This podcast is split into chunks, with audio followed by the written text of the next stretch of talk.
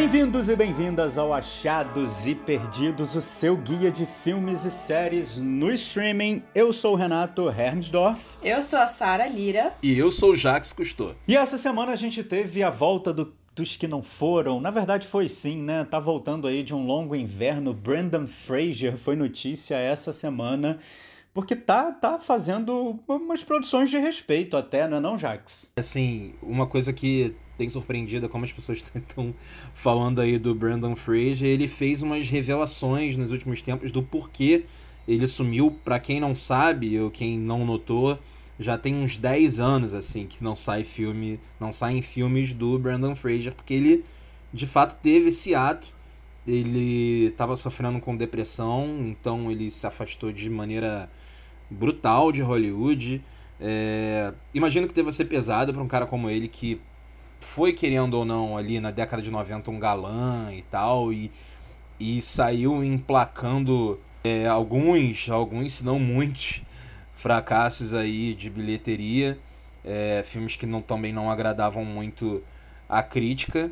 Só que aparentemente tá todo mundo querendo dar chance para ele, assim, porque é, ele acaba de ser anunciado pro próximo filme do Scorsese, com vai ser ele e o, e o é, vão ser ele, é, próprio Brandon Fraser, o DiCaprio e o De Niro. É, ele também teve aí há pouco tempo num filme do Aronofsky, né? Que foi uma adaptação de, de uma peça, enfim, A Baleira, o nome do filme. E eu acabei de ver aqui também que ele está é, cotado para um filme do Soderbergh.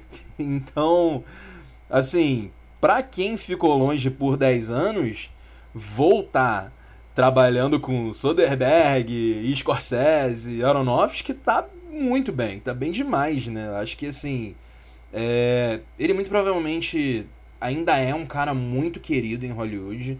Assim, ele era, né, antigamente, quando ele tava ali trabalhando de fato, ele era muito querido e aparentemente esses contatos não morreram, né? Porque uma vez que ele resolve voltar, volta com esse peso aí, é de se admirar. Não é qualquer um que tem um comeback desse, não. Bom, de fato, para quem ficou aí muito tempo longe dos holofotes, né? Isso que é volta por cima, né, não, Sara? Pois é, eu fiquei surpresa agora vendo o Jax falando sobre isso. E, e eu tava lendo aqui enquanto a gente gravava que ele teve uma, uma, um problema muito grande de autoestima também com relação ao próprio corpo, porque ele engordou muito. E ele atribuía isso também, a dificuldade dele de, cons de conseguir papéis bons, né? E ele passou por uma série de cirurgias, enfim, a, a questão do corpo tem a ver com problemas de saúde também, ele se divorciou, então o cara se afundou, né? E é, e é interessante a gente ver como Hollywood não tá nem aí para você quando você apresenta um, qualquer mínimo resquício, assim, de, de, de humanidade, assim, de, de ter problemas como todo mundo, sabe? E, e eu acho legal esse movimento, essa volta dele. Me lembra muito o que aconteceu com Michael Keaton na época de Birdman. E agora ele tá aí de novo bombando, sabe? Se tornou um ator desses A-list, como eles chamam. E eu acho interessante também que, apesar de né, a gente, como fã, torcer para ele, a gente sabe que essa indústria é muito complicada, assim, vê uma oportunidade em tudo. Então eu também me pergunto até que ponto essa volta também não é uma coisa lucrativa, digamos assim. Tipo, eu vou ser o responsável pelo retorno do Brandon. Sabe, aquela coisa assim para chamar atenção mesmo, pra.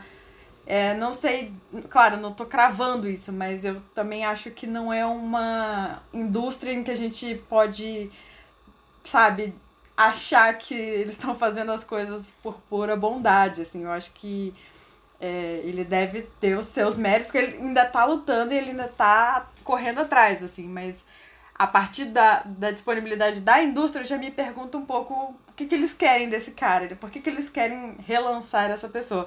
Mas eu acho super válido porque ele sempre foi um bom ator também. Ele, ele era um galã, mas ele sempre fez papéis, assim, sabe, não só de destaque, mas ele tinha um bom desenvolvimento nos papéis dele. Então, eu torço pra ele, torço para que dê certo e que ele consiga se firmar, sabe? Mesmo não estando dentro daquilo que ele espera fisicamente, assim, porque pelo que a gente anda vendo de imagem, não sei se o Jax é, chegou a ver alguma imagem recente dele, mas ele também voltou do jeito que ele tá e não, não vai fazer também um, sacrifícios absurdos para se adequar, né? Eu acho que isso é legal também.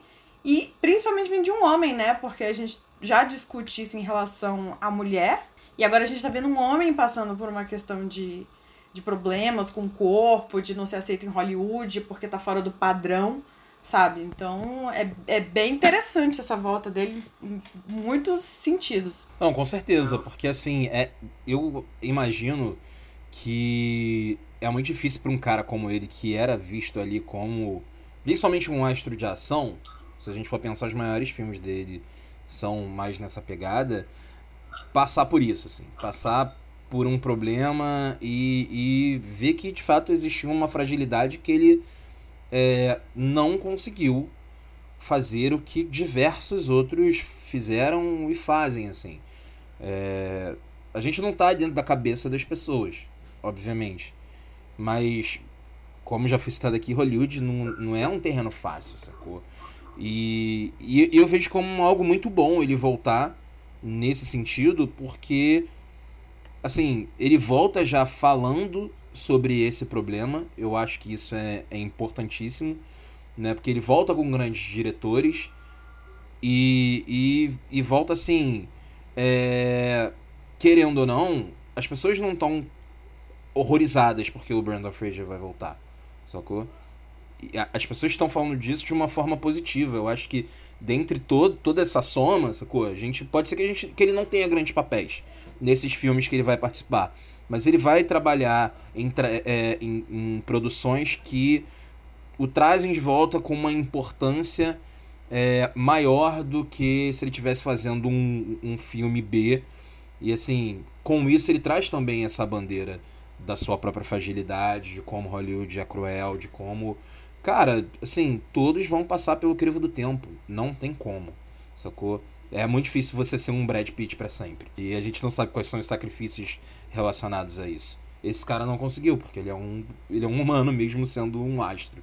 Isso é, eu acho que um discurso muito, um discurso não, um debate muito importante para a mídia de forma geral. Verdade, uma discussão muito adulta, né? Digamos assim.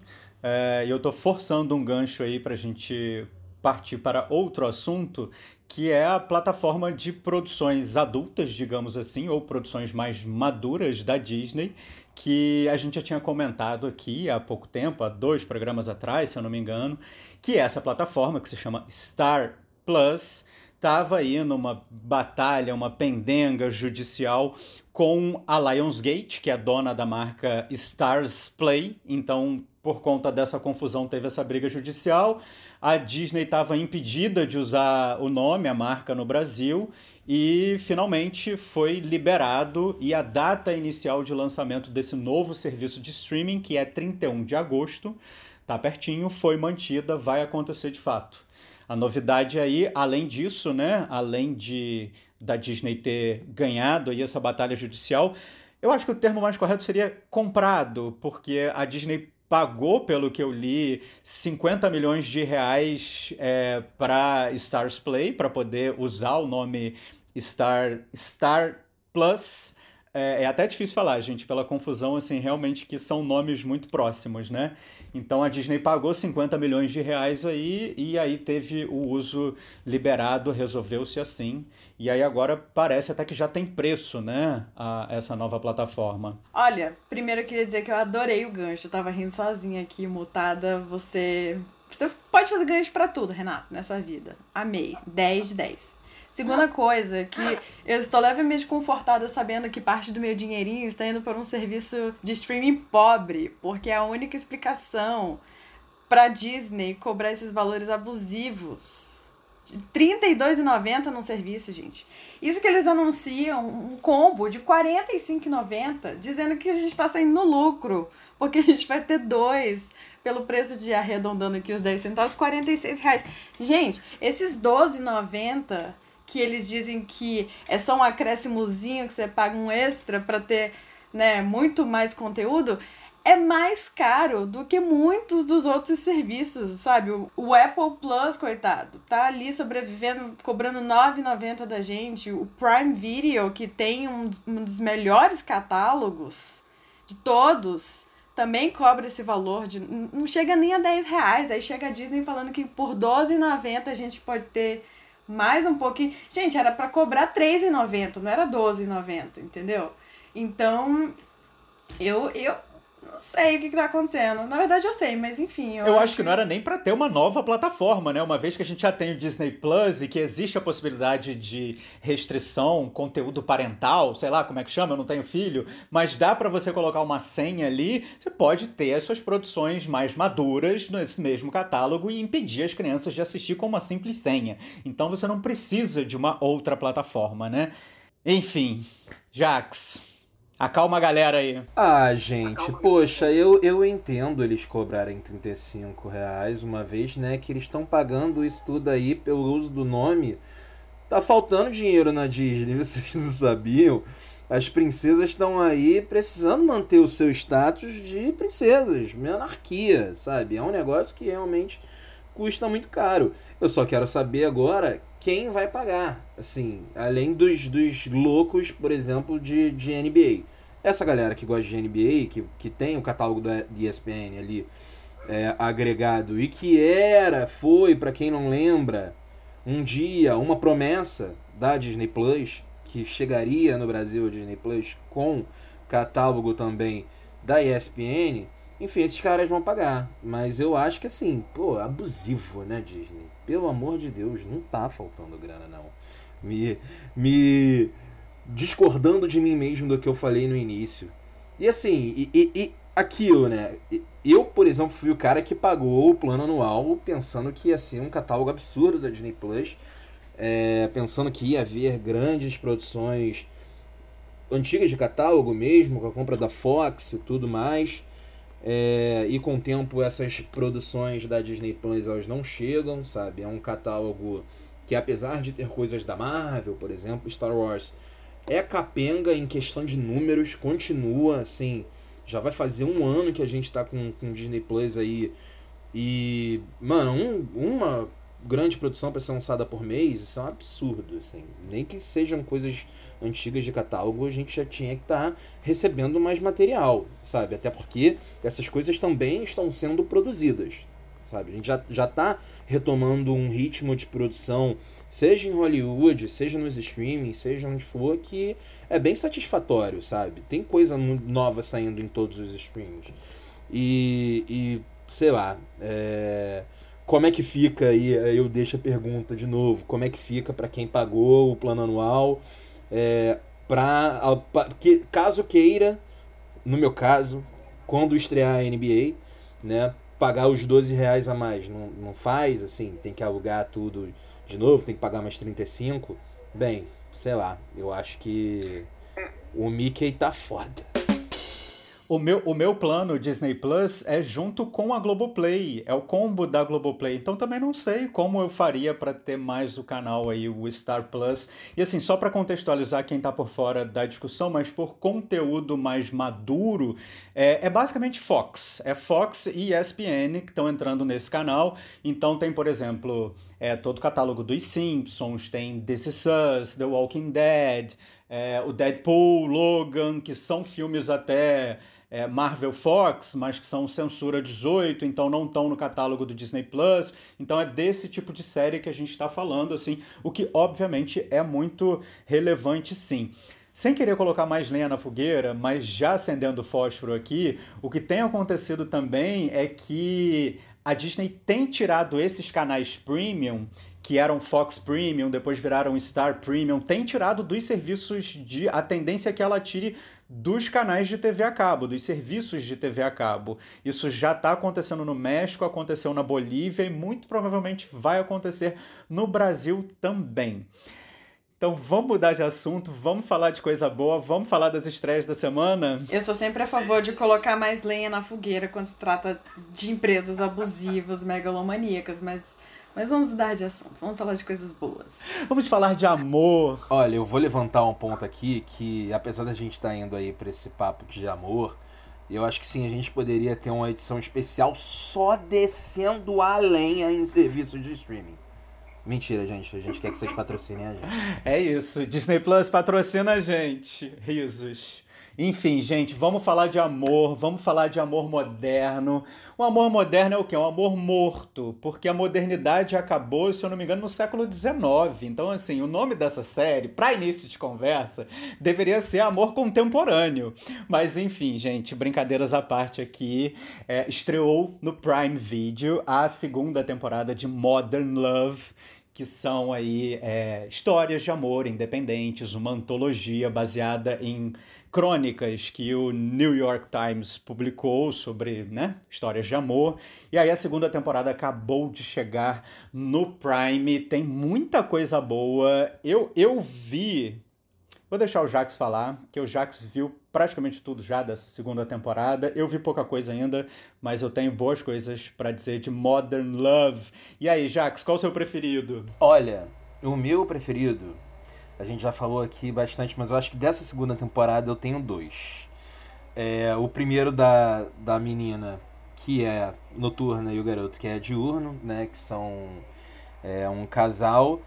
E o segundo é é o sétimo episódio, que é de um casal gay, só que eles tiveram apenas um encontro e é, o nome do episódio é Como Você Se Lembra de Mim. E aí são duas.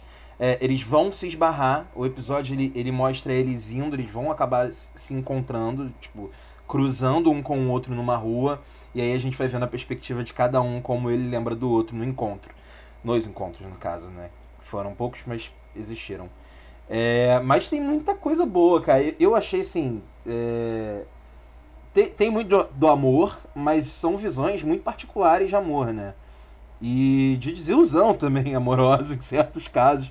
Como é o episódio lá do Jon Snow, Kit Harington, tá todo mundo apaixonado e é, as, as meninas, os meninos não param de falar desse episódio. Enfim, é, eu acho que é uma série que mantém o nível de qualidade. Eu gosto muito da primeira temporada. Entre uma e outra, eu sinceramente gostei mais da primeira temporada. Eu acho que tem ali é, mais substância no texto da primeira temporada, mas tem muita coisa boa ali de produção também na segunda. É antologia, então você pode ver a, a ordem na ordem que você quiser, como você quiser, quando você quiser. E são essas histórias aí de amores muito muito não convencionais, né? O que eu acho, para mim ficou faltando um último episódio, né? Que é o que é a season finale dessa segunda temporada. Tô vendo falar aqui incompleto, mas eu acho que faltou um trisal, sabe? Eu acho que se você vai puxar para um lado aí diferente mesmo, sai, sai dessa perspectiva de casal que que quer dar certo, mas não dá certo, sabe? Sei lá, busca coisas ainda mais diferentes fala de tipos de amores que não são só os heterossexuais. Enfim, existem dois episódios aí na segunda temporada que tratam de relações homoafetivas. É, eu acho que poderia ter mais, sabe? Eu acho que, que, que para falar de amor, amor moderno, amor que de fato quer ser diferente, é, ele acontecendo ou não, a gente pode puxar coisas aí que, que vão muito além. Eu acho que aí fica, apesar de ser bons episódios, de ser legal é, e de serem histórias reais, o que dentro desse contexto assim é, é, importante, né? Porque são, são ali artigos que vieram do, do New York Times. Eu acho que faltou algumas coisas, assim. Mas é bom, eu gostei. É emocionante. É, não tem nem para mim especificamente, não tem nenhum episódio assim que, nossa, não dá pra ver. É muito fraco, é muito abaixo da média dos outros. É, mas também não, não tem o, o espetacular, como para mim teve na primeira temporada com o episódio da Anne Hathaway. Que eu acho que é incrível, assim. Eu acho que de, de, da série toda, esse episódio continua sendo o meu preferido. Que ela tem ali alguns problemas mentais, não vou dar spoiler, né?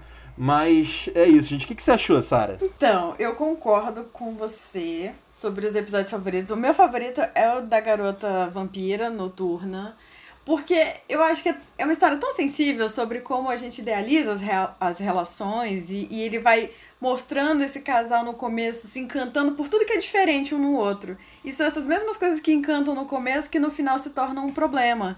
E eu acho legal essa trajetória deles de, de perceberem, não, mas peraí, quando a gente entra no relacionamento, a gente já tá entrando na vida de uma pessoa de uma maneira muito específica, ela já, aquela realidade já existia para ela. Então a gente né, tem que fazer concessões, digamos assim. Eu acho muito bonito, assim, toda a trajetória, acho os personagens muito bons, acho a mensagem madura, assim, interessante. E moderno, né? Que eu acho que é isso que você falou. Falta um pouco disso. Enquanto eu assisti essa temporada, eu pensei a mesma coisa. Gente, tá meio caretinha, assim, sabe? Cadê o Trizal? Cadê mais, né?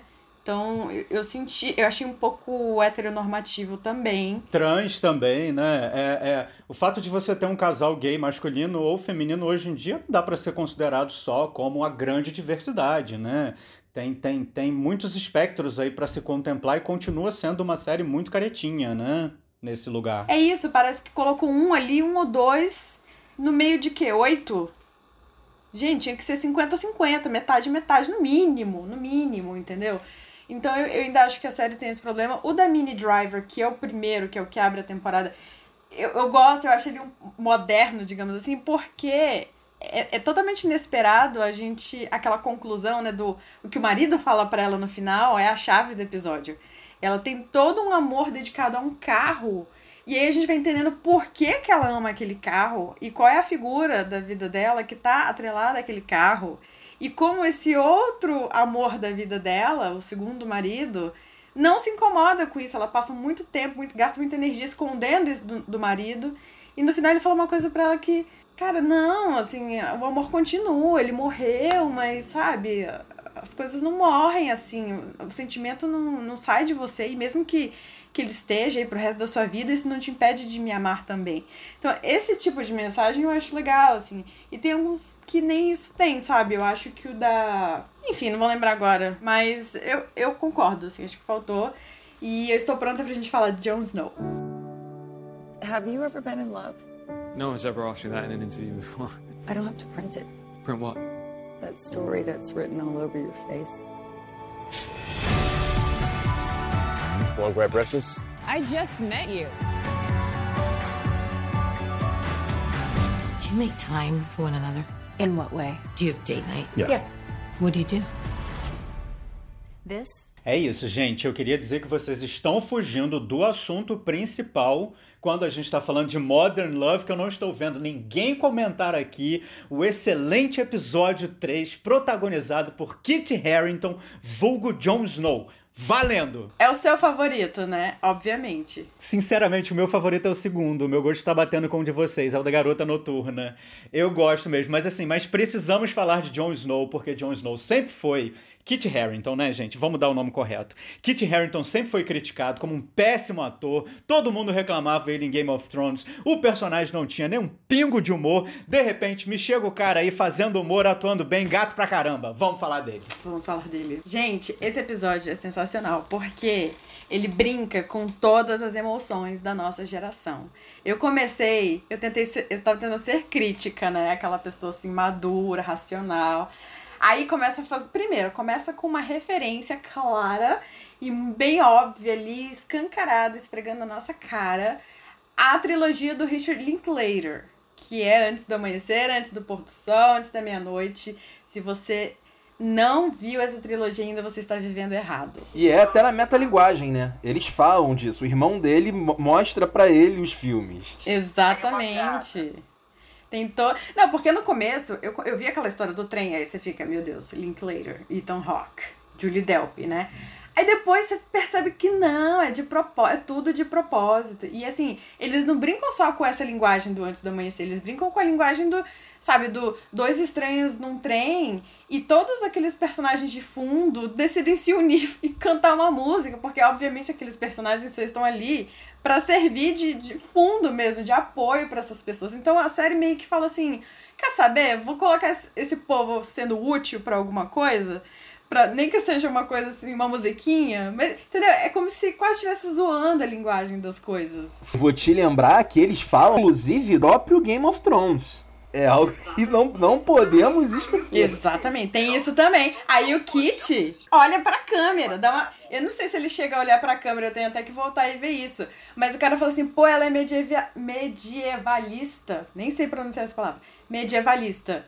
Aí o irmão, pois é, né? Meio Game of Thrones, gostei dela. Aí o Kit Harington faz assim, quase uma Phoebe Waller-Bridge, né? Eu falei, o que que tá acontecendo, gente? Achei sensacional isso. Muito bom. Pois é, eu amo, eu amo a linguagem desse episódio também, que é uma linguagem que foge desse realismo é, que, que supostamente seria ali, né? É, é, é o que permeia a série, a antologia de uma forma geral. Então, assim, é, é meio fantasioso, né? Meio Michel Gondry, assim, quando você tem essa cena que você citou, do, das pessoas cantando no trem para eles, ou mesmo quando a menina volta para casa, o quarto de infância, e ela fica na dúvida ali se o quarto é, se, se, se, ela lembra do quarto maior, se ele vai ser menor, e esse o quarto é menor, entendeu? Então assim, eu gosto muito dessa linguagem fantasiosa, meio Michel Gondry, usada para contar a história desses dois também, assim, que tão ótimo, gente. Só faltava humor pro Jon Snow, só faltava humor para ele. Pro Kit Harington, desculpa. Olha, mas eu só vou lembrar de uma coisa aqui. É, assim como Kit Harington tá sendo bem falado agora, a senhorita Emilia Clarke, né, quando foi bem falada, também começou a ser bem falada nos filmezinhos bem românticos.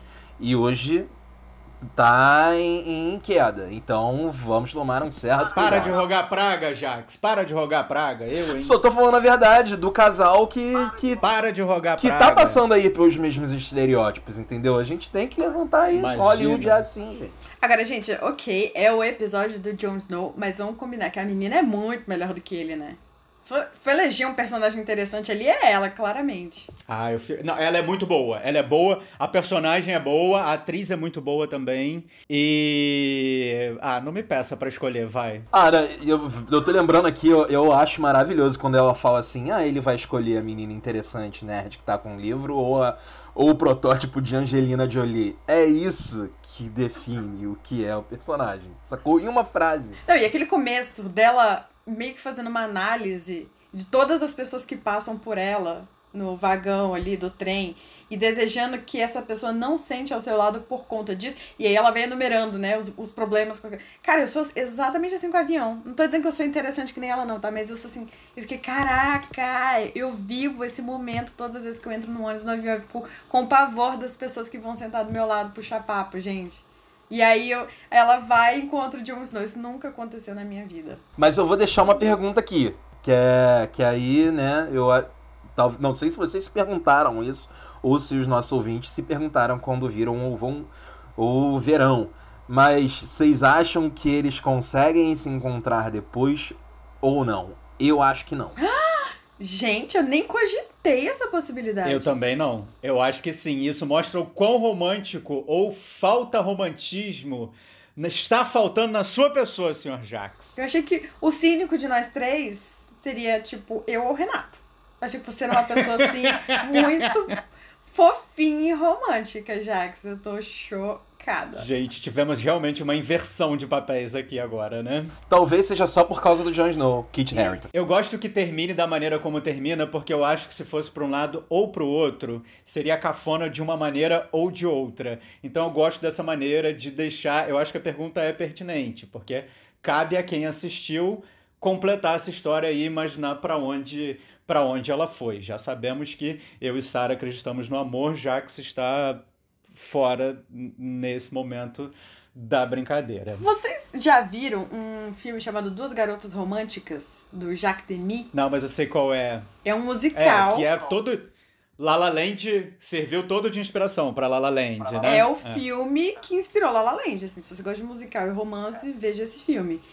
E, e, no, e assim, ai, não queria desses. Mas enfim, não é, é. Gente, o filme é, sei lá, de 50 anos atrás, não é mais spoiler. Né? Você já tá antecipando um perdido. É, e eu vou falar, vou puxar um ponto aqui que se tem 50 anos, esse spoiler já prescreveu, né, gente? Exatamente, isso que eu tava pensando. Deixa, vou até olhar o ano aqui, gente, peraí. Mas enfim, esse é de 67, olha só. Muito tempo. Mas então, eles passam o filme inteiro. Eles se conhecem, esses dois, né? A menina e o cara. E eles rola uma série de desencontros, mas eles não param de pensar um no outro ao longo de vários e vários e vários dias. E eles com meio que quase se encontram, mas nunca se encontram. E aí no final, quando gente, eles estão no mesmo lugar, a gente fala, é agora, o filme acaba. E aí, sabe o que, que a câmera faz? Ela sobe lentamente, exatamente como, este, como essa, essa, esse episódio do Modern Love. Não sei se foi uma referência ao Duas Garotas Românticas, já que é um filme bem cultuado justamente pelo romance, por ele ficar com esse final em aberto. Mas eu achei legal, assim, porque eles falam tanto do.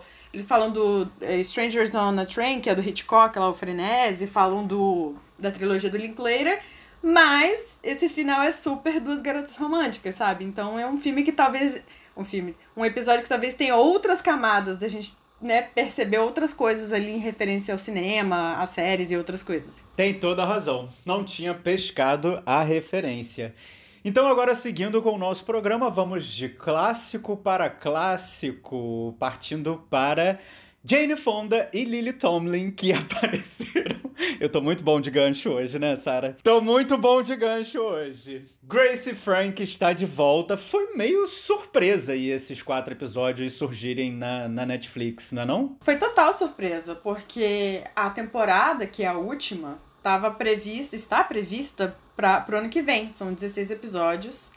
E a Netflix simplesmente soltou quatro episódios na última. Nem sei que dia que foi, se foi sexta-feira, mas foi semana passada.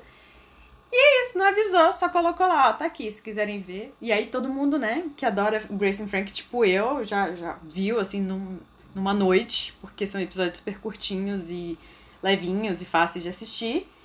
E é isso, né, agora a gente tá curioso aí pra ver o que, que vai acontecer. Mas eu, eu, eu gosto muito dessa série. Eu não sei se vocês já falaram dela aqui antes de eu entrar. Mas ela é muito. Primeiro, o elenco, né? Você já começa falando do elenco. Lily Tomlin, Jane Fonda, Martin Sheen, sabe? E assim, eu gosto muito da série porque, olha só, ela. Primeiro, eu acho que isso é um marco interessante de apontar. Ela é a série mais longa da Netflix. E olha que nós estamos falando da Netflix, que cancela todas as suas séries na segunda temporada. Então ela chegou a sete temporadas com 94 episódios. É a recordista de produções originais Netflix, a maior série já feita pela Netflix. Então isso já diz algo sobre ela. Né? Então temos elenco, temos né, a, a permanência dela no ar, entre aspas, digamos assim. E é uma série muito querida, assim. Eu, eu não conheço ninguém que, que consiga falar mal de and Frank, porque enfim, eu vou tentar dar uma leve resumida porque são sete temporadas, mas basicamente essas duas mulheres, que são a Jane Fonda e a Lily Tomlin, têm 70, 75 anos, elas são casadas há 40, 40 anos mais ou menos. Uma vive num casamento super, sabe, superficial e infeliz, que é a Jane Fonda, e a outra tem um casamento perfeito. Ela adora o marido dela, eles são melhores amigos, eles se divertem muito. E aí o mundo cai quando elas descobrem que na verdade os dois são amantes há 20 anos. E eles contam para elas para eles poderem ficar juntos. Os maridos, né? O marido de uma é tem um caso com o marido da outra. Exatamente. E eles querem viver esse amor juntos, porque eles já estão nessa há 20 anos e eles não, não conseguem contar pro mundo que eles são gays e que eles se amam e que eles querem ficar juntos, sabe? Então eles começam esse processo por elas. E aí, sabe, tem os filhos, tem toda a família, sabe? Eles são dois advogados respeitados e é um ambiente assim um pouco mais conservador, então eles se preocupam como é que isso, né, vai afetar os negócios, os clientes, enfim. Mas a série é muito levinha, até para tratar de, de temas mais pesados, ela continua sendo leve e os atores são maravilhosos e é muito engraçado. E e assim, essas duas mulheres, esse é um ponto relevante também, elas se odeiam. Elas meio que se toleram ao longo dos anos, porque os, os homens eram muito amigos, né? Os dois caras eram melhores amigos, mas assim, depois, né, a gente descobre que não era só isso. E elas se odeiam, só que no meio da confusão, elas decidem ir pra uma casa de praia que eles tinham juntos, eles compraram uma casa de praia juntos.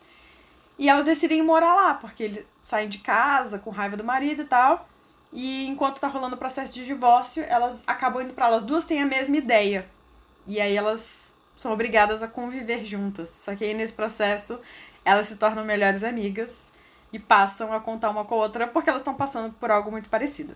E é isso. Lembrando que é uma série criada por uma senhora chamada Martha Kaufman, que fez uma outra série que vocês já- talvez já tenham ouvido falar, que se chama Friends. Eu tinha lido que a Lily Tomlin e a Jane Fonda tinham combinado de encerrar tudo na sexta temporada. Elas têm mais de 80 anos, assim, estavam cansadas também já da história e tal. Só que elas voltaram atrás, elas teriam voltado atrás e pedido uma temporada extra porque elas são muito apegadas às personagens e ficaram sentiram falta, ficaram com saudade das personagens, né? Muito bonito isso. É muito fofo. Eu, eu acho que é total uma série em que eles têm muita liberdade de criar, né? Porque são quatro ícones do cinema e da TV, são quatro nomes muito fortes. A gente vê o peso do elenco ali. E, e acho que a Jane Fonda tá nessa, assim, de querer se divertir, sabe? Ela tá muito preocupada com questões mais ativistas. Agora, toda semana ela é presa porque tá brigando por alguma. Brigando num bom sentido, tá, gente? Ela tá lutando por algo e tal. E se prende não sei aonde com cadeada e levam ela. E, e ela tá nessa, assim, de querer fazer as coisas que fazem ela feliz. E eu acho que essa série faz o elenco muito feliz. Você percebe que eles são amigos, eles vão juntos pros protestos. O Sam foi preso, inclusive, uma vez com a Jane Fonda, que a Jane Fonda falou, amigo, bora ali no, no protesto comigo, ele, bora, a gente vai ser preso. Ela falou, talvez. Ele, então vamos mesmo assim. E eles foram presos juntos. Então, assim, é um elenco que é amigo fora, eles, sabe, dão pitaco no roteiro. Eles estão muito felizes, assim, estão se divertindo muito com essa série. E a gente sente isso vendo os episódios, sabe? Surprise! You're worried things are gonna change, but things won't change. Everything's going to change. So your Nick's new wife? That's me. I'm the new wife too. Me too. I'm terrified that my best friend made a huge mistake. You're having a complete breakdown.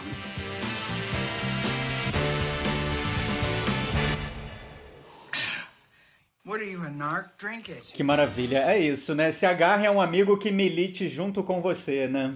Por 80 anos. Eu achei maravilhosa essa defesa. Assim, Grace and Frank, pra mim, eu nunca vi. Mas agora virou prioridade. Porque sabe aquelas séries da Netflix que a gente vai colocando na nossa lista? E nunca assiste por qualquer outro motivo? Eu não sei. O Grace and Frank tá lá há muito tempo. Enfim, Sara, você me convenceu. Cara, eu sou. E, engraçado, antes da gente entrar no ar, eu pensei, essa é uma série que o Jax ia adorar. Mas isso foi antes, quando eu achava que você tinha um coração quentinho e fofinho. Agora que eu descobri que você não acredita no amor, eu tenho minhas dúvidas. Mas vale dar uma chance. Gente, eu acredito no amor. Eu tô sempre defendendo o amor aqui, suas diversas formas. Em um episódio, eu, é, eu consegui macular toda a minha imagem, todo o meu histórico. Enfim, eu sou um cara romântico, tá? Só não consegui ser romântico no episódio do Jon Snow. Mas eu tenho alguns problemas com o Kit Harington pessoais. Por isso que eu sempre espero pior do mesmo. É isso. Jax e Kit Harington já brigaram ali, disputaram corações, então eles têm rusgas desse passado aí. Enfim, Grace and Frank surgiu aí de surpresa, quatro episódios disponíveis na Netflix. A temporada, que é a última, a sétima, vai ter 12 no total. Não, 16, desculpa. Vai ter 16, 16 episódios no total. Quatro estão disponíveis agora, os outros 12 entram no ano que vem. A série também teve uma pausa aí por conta de Covid, então é, eles soltaram o que já estava pronto. Eu gostei muito dessa dessa estratégia. Eu continuo na Netflix aqui para trazer uma dica é, que é uma série, gente, é um projeto muito doido assim. E eu acho legal quando o mainstream abraça a loucura. Então, por isso que eu quis falar aqui, mesmo sem ter terminado ainda, confesso, é, a série, a, a série se chama é Vingança Sabor Cereja. Essa é a tradução. O título é bem esquisito. Ele é baseado num livro chamado Brand New Cherry Flavor.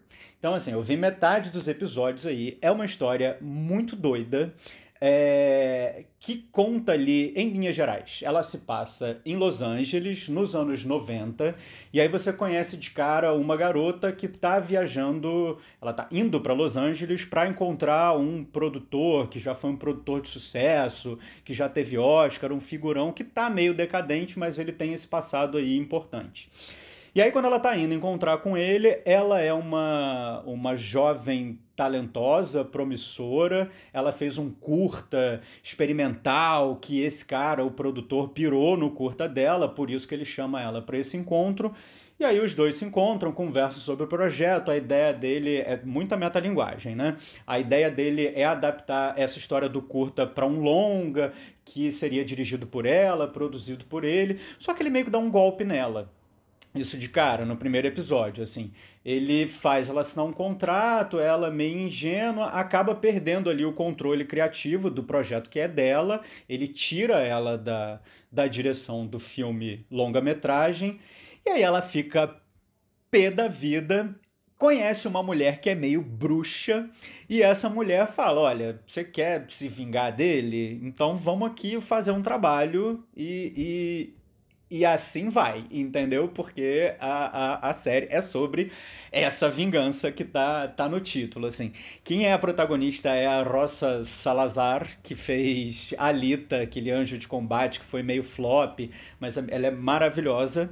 E assim, eu fiz uma maratona Catherine Keener nesse período, porque eu não tinha visto o primeiro episódio, o episódio com ela da primeira temporada de Modern Love. Ela faz um dos episódios. E a Catherine Keener faz a Burrow, que é essa bruxa feiticeira. Eu, eu amo Catherine Keener, gente. E, e ela é essa bruxa aí que vai que vai fazer o, o, o, feitiço lá, o trabalho, que vai ajudar a, a Lisa Nova, que é o nome da personagem, nessa história de vingança. Algumas coisas interessantes, principalmente para nós que somos brasileiros, é que a personagem Lisa Nova é filha de brasileiros, então tem umas referências ao Brasil espalhadas na série, assim, tipo, você ouve uma música brasileira, ela diz que é filha de, de brasileiros, ela tem um passado conturbado, assim, de abandono da mãe que envolve floresta, ela toma um Guaraná Antártica. Num dado momento da série, ela toma um Guaraná Antártica, inclusive para poder ali se recuperar da ressaca de um, das, de um, um, um, feitiço ali da, da tal da Burrow. Inclusive, a marca patrocina a gente, Guaraná Antártica, estamos precisando. E assim, é, é, muito, é uma história muito louca, gente, porque é, é, esteticamente, assim, tem muito neon, tem uma luz filtrada, meio Brian De Palma, assim, sabe? Quando o personagem fica atrás da, da persiana, e, e, e, ao mesmo tempo tem uma esquisitice física de Cronenberg também. Ela tem uma visões, umas visões de monstro. Vou, vou, vou aqui cuspir todas as referências, gente. Tô achando maravilhoso, é sério. E ela tem umas. Ela tem umas visões de monstros também que são uma coisa meio Guilherme Del Toro, assim também. Então é, é, é meio estranho falar isso, porque parece que a série é uma colagem de várias coisas e não tem uma originalidade. Mas não, gente. É super original e essa menina é ótima, assim, eu gosto, gosto muito dela, ela tá atuando muito bem. E vejam, gente, é bem legal. Vingança Sabor Cereja na Netflix. Eu tô chocada com esse name dropping, como dizem os americanos. Nome atrás de nome, lenda atrás de lenda. Começou com Michel Gondry, Brian De Palma, Cronenberg. O menino tá, tá que tá hoje. Hoje, hoje eu tô que tô. Tô que tô, meu Deus. Mas eu, eu acho interessante essa série aí. Eu acho legal quando esse tema é muito interessante, porque realmente quando a gente pega muitas referências de algum lugar e a gente não tem uma voz, uma maneira de costurar isso tudo, realmente fica parecendo uma colagem, uma coisa que só faz referências a outras pessoas que já fizeram isso de forma melhor e mais original. Mas quando você tem um, um talento e você consegue entender que essa referência entra ali por um, motivo que você trouxe, né, pro roteiro, pra sua história, cara, isso é muito legal. Você, você ter essa percepção de de estética, de, de narrativa no geral, enfim, pegar essas referências é muito legal. É acessar a obra em, várias outras camadas, né? Então eu, eu curti, gostei, viu? Cuspir todas essas referências pode ser tanto pro lado bom como pro lado ruim, né? O que eu quis dizer aqui, caso não tenha ficado claro, é que de fato eu acho que é pro lado bom, assim, eu acho que se cria, cria um produto ali. E realmente, eu acho que assim, o, o ponto principal aí é que é um projeto meio doido, arriscado, meio bizarro, e que tá na Netflix, original Netflix, com um elenco que tem a, a, a Catherine Keener, que é uma puta atriz, a própria Rosa Salazar, sabe? Então, eu acho, acho legal isso, assim, acho legal ter nomes conhecidos num projeto que é um projeto super loucão, assim. Isso, São quantos episódios? No mainstream. São oito episódios no total. Então ele tem uma pegada autoral também, mas é bem mainstream. Assim, de estar tá na Netflix, né, geralmente é, mas... O que eu quis dizer com isso é de você ter uma história que é uma história louca, bizarra, que seria um projeto, é, aspas aí, arriscado, tendo toda essa estrutura de mainstream por trás, né? E, e, e em frente às câmeras também, com atores mais conhecidos, né? é, ainda que não sejam lá, né? Não é a Jennifer Aniston, mas enfim, eu acho que tem um suporte interessante aí, é, mainstream, para dar um apoio para uma história que é uma história, gente, loucona, assim, acho que vale muito a pena. Do you know the name Lou Burke? He's a producer, wins Oscars and shit. He wants to meet with me. So you liked my movie? truth is, I've been looking to take more chances. Maybe you're the chance I've been looking to take.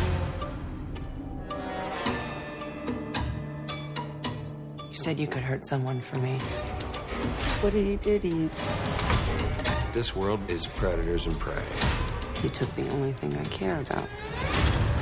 Say what you want. Eu não acredito que vocês conseguiram Você, Renato, conseguiu puxar a Jennifer Aniston também para esse episódio. Parece que vai ser o meme, né? Do Achados e Perdidos. Pois é, esse papel é da Sara, né? Um beijo, vou mandar um beijo aqui para ela então. Nosso ouvinte Jennifer Aniston, nós te amamos. Continue ouvindo a gente aqui no Achados, que a gente vai te citar todos os episódios. XOXO.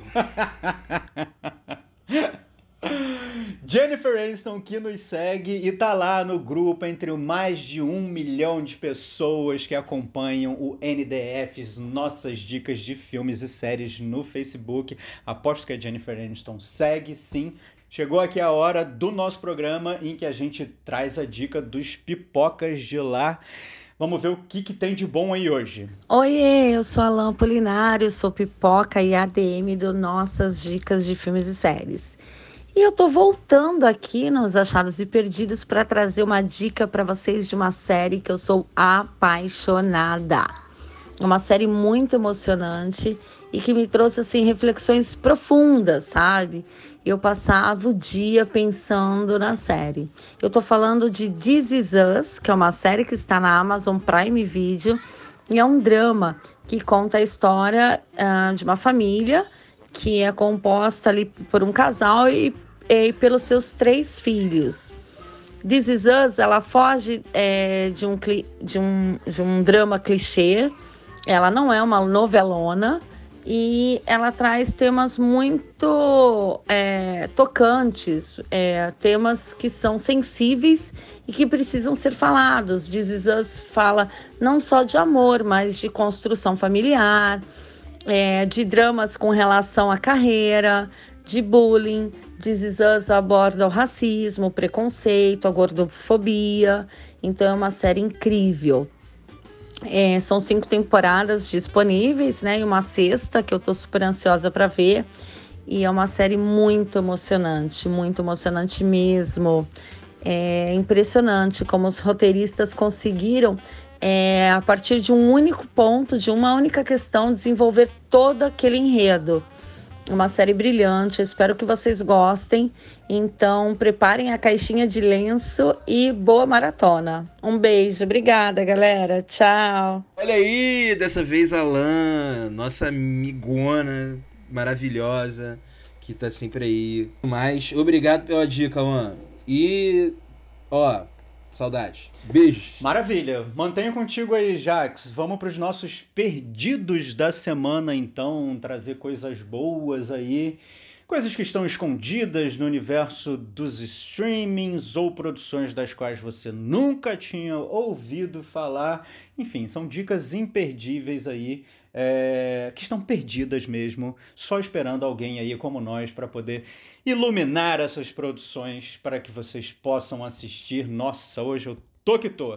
Jax, qual a sua dica aí de perdido? Olha, ali eu não poderia deixar de trazer esse que é o maior sucesso da carreira dele, que ai, gente, a nostalgia, combate, eu tenho medo de rever a filme, mas para quem já pegou aí a dica, quem já pegou o trilho, Estamos falando de A Múmia. Maravilhoso, cara, A Múmia. Enfim, aquele filme que tem diretor ruim, é, mas tem, mas acaba pegando a gente pelo coração, né? Ele é dirigido pelo Stephen Sommers. É, além do próprio Brandon Fraser, a gente tem é, a Rachel Weisz, maravilhosa, nossa, como essa mulher tava linda naquela época. Até hoje. Ontem, hoje e sempre. Mas, assim, naquela época, gente, sei lá, ela tinha um negócio, eu acho que é, até pela própria personagem da Rachel Weisz nesse filme, que é ali uma, uma bibliotecária, que não é lá tão bibliotecária assim, meio arqueóloga, é, que mete a porrada na múmia e faz e acontece, e era linda, linda, linda, linda, linda. Não que, não de, que tenha deixado de ser, não deixou de ser linda, mas enfim, é aquela memória afetiva. Enfim, tá disponível na Netflix. E é isso, não tinha como não falar de A Múmia, falando de Brandon Fraser. Esse filme maravilhoso. É isso, não confundir com A Múmia do Tom Cruise. Tá bom, jovem? Estamos falando da Múmia com Brandon Fraser, disponível na Netflix. Bom, como eu falei aqui, entre os achados de Vingança Sabor Cereja, protagonizado por Rosa Salazar, Rosa Salazar, para quem não sabe, também fez uma série chamada Undone, que tá no Prime Video, que é uma série incrível, gente. É, é uma série de 2019, para mim é uma das melhores séries daquele ano, que é uma série de animação, só que feita naquele esquema de rotoscopia, que é como, como foi feito o Waking Life do Richard Linklater, já falamos do Richard Linklater hoje aqui, estamos voltando nele também que é aquela série em que o ator atua e o animador faz o desenho em cima da atuação do ator. É uma série super filosófica, assim. É, não entenda isso como chato, pelo amor de Deus, mas que deixa. É, é, é, vai te fazer pensar sobre muitas questões, assim. E conta a história, basicamente, aí, em linhas gerais, dessa menina, dessa jovem, que é a, a, a, Rosa Salazar, ela sofre um acidente de carro e ela é hospitalizada e aí ela entra numa espécie de coma em que ela no delírio dela, não sei nem se eu posso dizer delírio, então estou usando aspas aqui, ela encontra nesse delírio o pai, que é interpretado pelo Bob Odenkirk, que faz né, o protagonista de Better Call Saul, e, e ele pede para que ele tá morto e ela ele pede para ela ajudá-lo a desvendar as causas do assassinato dele. Assim, é muito louco. É, tem uma tem uma coisa meio xamânica também, assim, envolvida na. Não, não, quero, não quero contar demais, gente. A série se chama Undone, tá disponível no Prime Video, uma das melhores séries de 2019, quiçá da década. Tá na minha lista, sim, senhores. E você, Sara? Gente, eu tô achando muito bonitinho vocês recomendando coisas, fazendo links com os achados. Então eu vou fazer, eu vou mudar o meu perdidos, porque eu também quero brincar. E eu vou reforçar a minha indicação, na verdade. Eu vou seguir a ideia que vocês mesmos der, mesmo deram lá na frente. Vou reforçar que vocês deveriam assistir Duas Garotas Românticas. Está no Telecine. Eu também assisti, reassisti esse filme recentemente. Ele é muito divertido. Ele tem aquela paleta super colorida que encantou todo mundo no La La Land. Isso já veio ali de 67. É, é, e, ah, e tem uma coisa interessante. O Demi, nessa época, ele era casado com a Agnes Varda, né? Que é aí uma grande figura do cinema francês. E ela também participou do filme ali, a questão da, de toda a imagem, a estética foi, assim, foi pensada por ela também. Então, as músicas são ótimas, as personagens são muito legais, são duas irmãs que estão em busca do amor e tentando se achar profissionalmente. E aí elas cantam ali na praça. É maravilhoso, gente. É uma cidadezinha francesa super charmosa. Os marinheiros estão chegando. É lindo, é muito legal mesmo, assim, sabe? Parece tosco falando desse jeito, mas é muito legal. Assistam, tá no Telecine Duas Garotas Românticas do Jacques Demy. Sensacional, gente. Temos muitas coisas para assistir aí. Nosso programa tá acabando. Eu preciso ainda terminar aqui a minha maratona de Vingança Sabor Cereja, confesso, então tô correndo para assistir. Muito bom conversar com vocês mais uma semana aí. Um toque de cotovelo, que a gente ainda tá em pandemia, né? Mas vai passar. Sabe o que, que eu preciso ver, Renato? O quê? Eu preciso correr agora, porque eu preciso ver Sabe o que é? The White Lotus. The White Lotus! Que uma certa pessoa recomendou tão enfaticamente aqui. Assisti o primeiro episódio, adorei. Vou só reforçar aqui isso, porque realmente foi uma ótima dica. Tá todo mundo falando disso agora. Né? O Renato, visionário, falou disso quando estreou, mas agora bombando, só se fala dessa série. Então. Lembrando que acabou no último domingo. O episódio, o último episódio foi ao ar no último domingo. Então já dá para maratonar aí para você assistir tudo, entendeu? É isso, gente. Um abraço e até semana que vem. Valeu, gente. Foi maravilhoso conversar com vocês sobre o Brandon Fraser, sobre o amor, o amor, o amor, mesmo que ele acabe com o Kit Harington. E até a próxima.